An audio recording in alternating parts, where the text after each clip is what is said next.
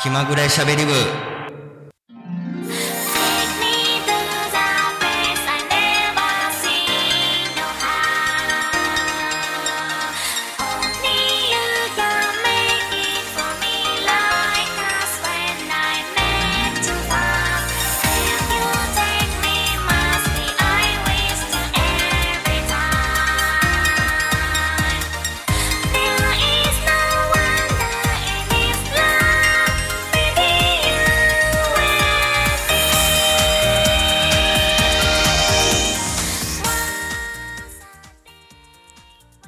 こんにちは、キャミーです。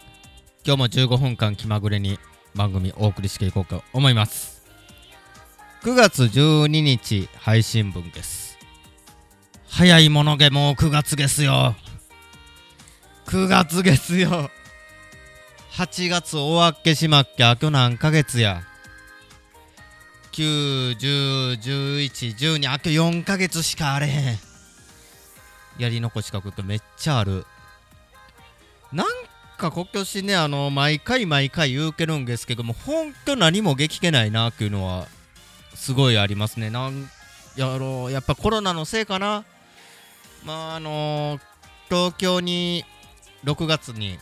あの、コロナがちょっとまあ、落ち着いた頃に、東京の方に行って、まあ、それぐらいかな、今日下しか言うから、去年みたいに韓国行ったりや、しけないし飛行機も乗っけへんし、まあ、新幹線はちょっと乗っけけど、まあ、関西とあとは、まあ、名古屋行き来しか乗っけまあ東京と名古屋行き来しかぐらいでまああの近鉄特急もあの乗っかりでまあ本当にまあそれぐらいかな。まああとは車も買い替えたしそれで、えーその車で、まあ、関西行ったりしかぐらいかな。本当に青春18切符も今年はもう全然使ってないしまあ2回分ぐらい使ったんですけども本当それぐらい。なんかもうあっという間に2020年終わってまうわ。まあ本来やったらオリンピックで盛り上がってうわーなっとったのにもうコロナのあれでもうオリンピックどころじゃなくなったし本当に大変やな。まあ人ごとのように大変やなっていうのもあれなんですけれどもまあ自分も結構大変やったし本当にあと4ヶ月もう4ヶ月ないわ。何しようかなってすごい思ってます。さあ、えー今日、えー9月12日配信なんですけれども、え実は収録があの9月7日でございます。9月7日といえば台風が、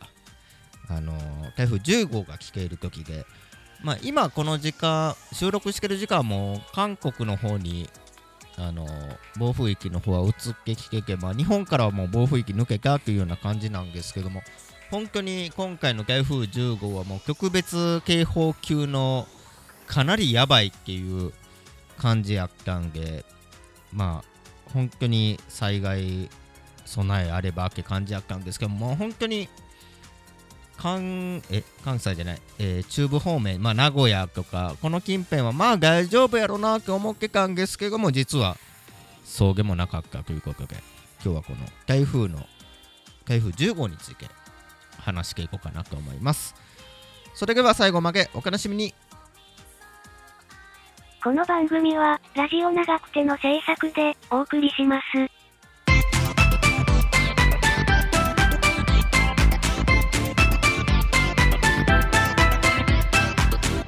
気まぐれしゃべり部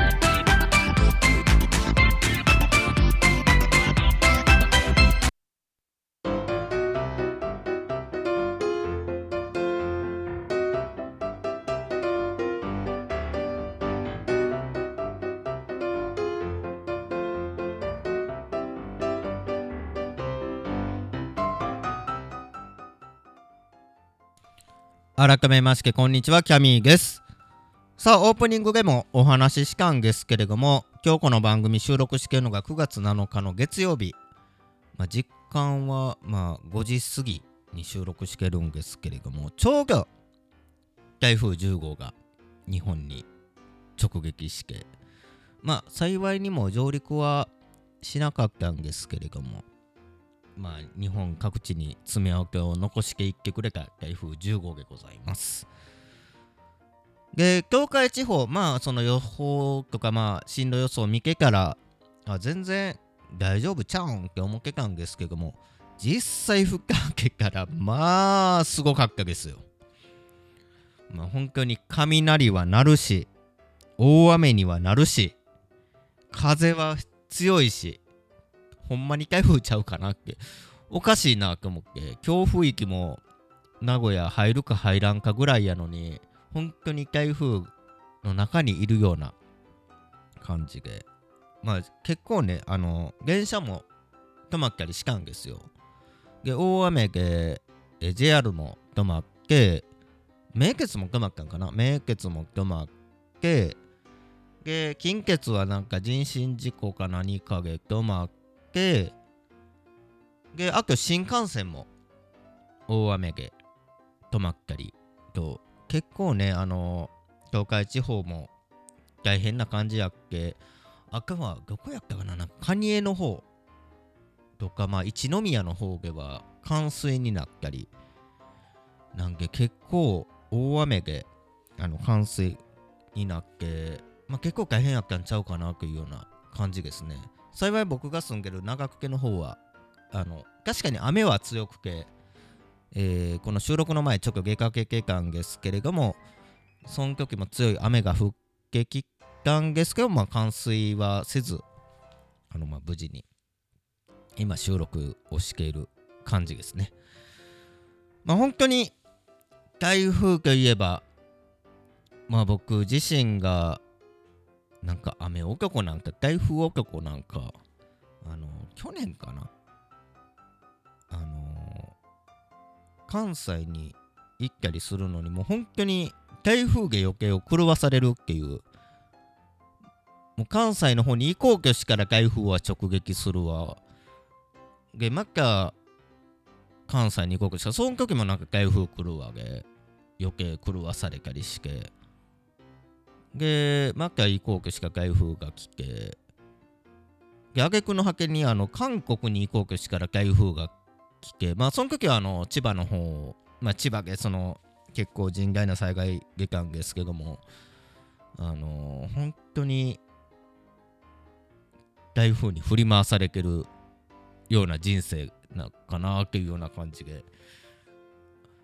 学生の時もなんか台風に振り回されたのが何回もあったんで多分台風に振り回されてるのが10何回ぐらいあるんちゃうかなっていうぐらい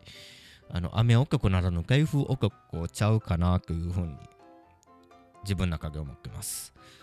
でやっぱりその台風といえば2年前かなあのー関空に貨物船がぶつかってで関西の方で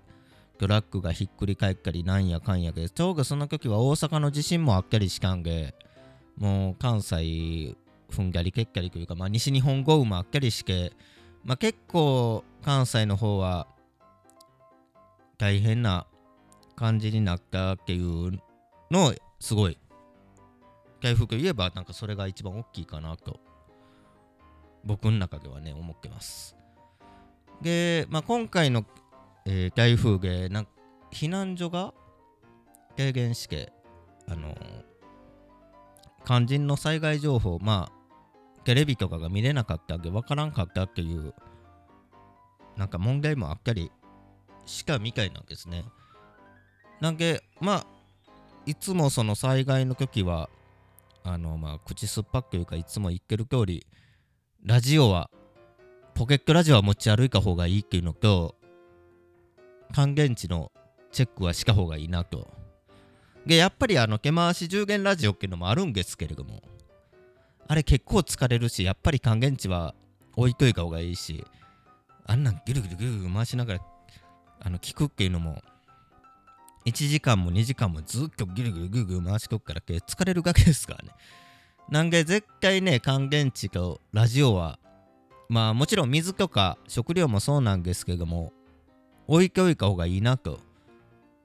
だからまあ自分では何も、まあ、水はいつも飲む水があるぐらいでまあ特に備蓄もしけるわけでもなくまあ自分が言うのもなんなんですけどもまあしっかり災害の備えはしていきましょうっていうのはまあつくづく思いますね。まあ本当に台風の中この収録しているんですけれどもまあ今はかなりもう雨も上がってちょっと晴れてるのかな。でも次の日からやっぱり雨は降るけ受けるんでまあちょっとどうなることやら。まあ大きい台風が来ないことを祈りつつ締めたいと思います。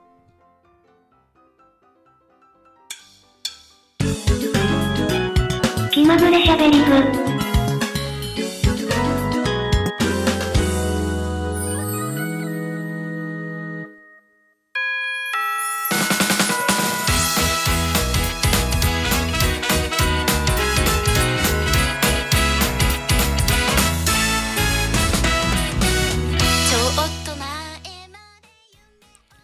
気まぐれしゃべり部15分お届けしてきました。